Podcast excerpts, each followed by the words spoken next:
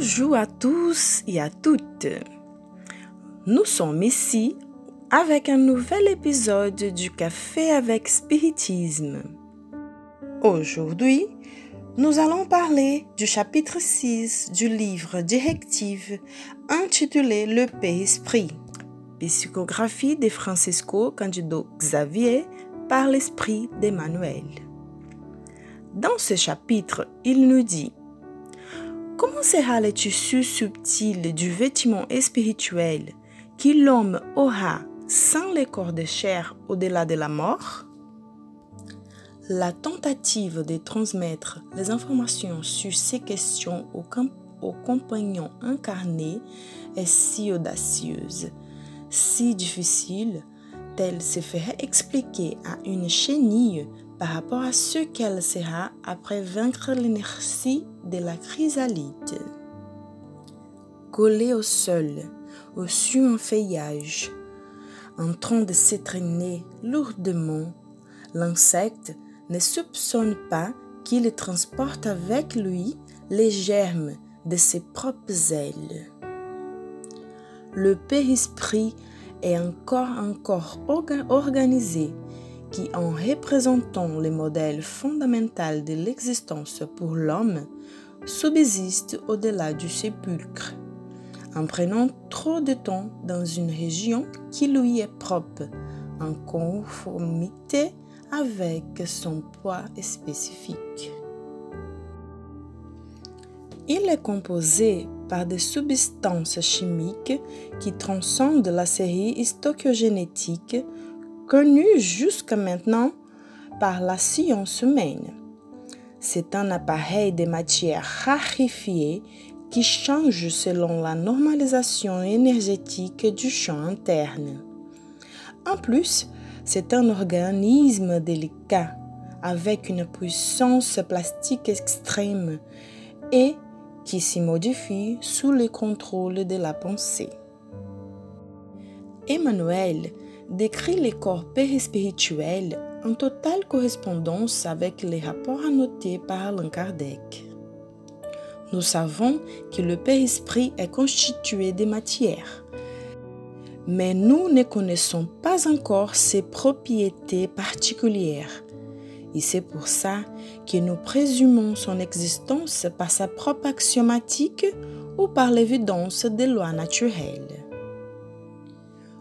Quand une voiture est en train de bouger, nous vérifions son mouvement et nous présumons par déduction de l'action qu'il y a un moteur interne responsable par la force qui pousse les mouvements constants de la voiture.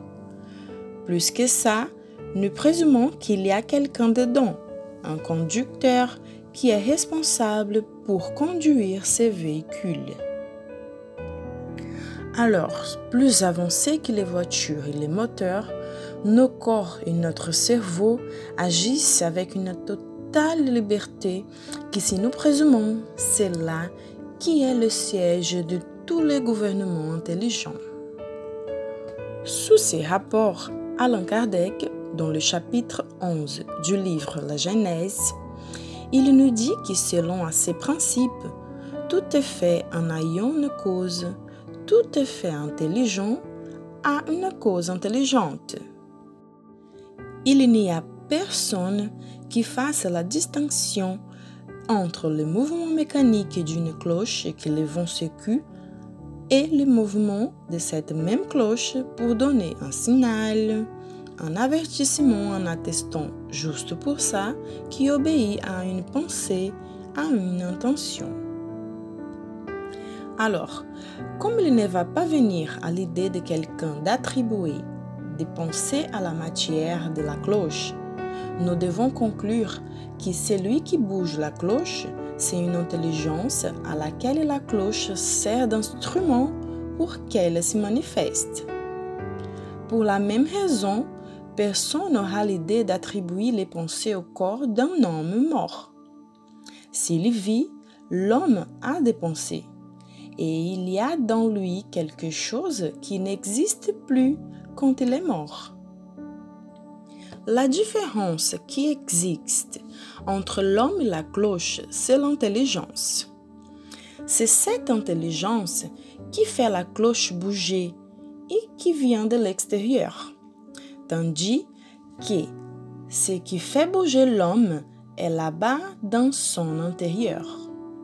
Donc, nous concluons avec Kardec que tout effet intelligent a dans sa cause un principe intelligent qui l'a créé et qui le dirige. L'existence d'un corps périspirituel qui subsiste à la mort du corps matériel plus grossier, c'est inhérent à l'humanité dans toutes les époques et plusieurs fois en étant représenté avec la précision que nous avons aujourd'hui. Il y a dans la mythologie de l'Égypte ancien, par exemple, la croyance d'une déesse des nomades qui était responsable par le jugement des hommes après la mort. Et une de ces méthodes serait mesurer le cœur de l'homme pour vérifier s'il peserait moins qu'une plume. Seulement comme ça, l'individu gagnerait la vie éternelle.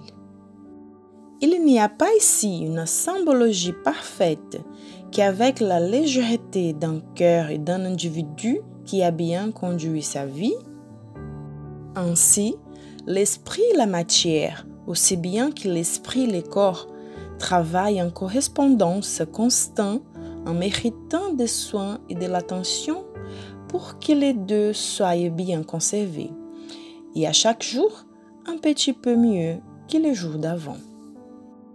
Comme bien conclut Manuel dans le chapitre que nous avons commenté, le Père-Esprit, quant à sa forme somatique, il obéit la loi de la gravité dans les plans dont il s'intonise. Nos impulsions émotions, passions et vertus s'expriment fidèlement dans le Père-Esprit. C'est pour ça que pendant des siècles et des siècles, nous traînerons dans les sphères de la lutte charnelle ou dans les régions frontières, en train de nous purifier nos vêtements et l'embellir à préparer, selon l'enseignement de Jésus, notre vêtement nuptiel pour les banquets du service divin. Mes amis, une bonne journée à tous et à toutes et jusqu'au prochain épisode du Café avec Spiritisme.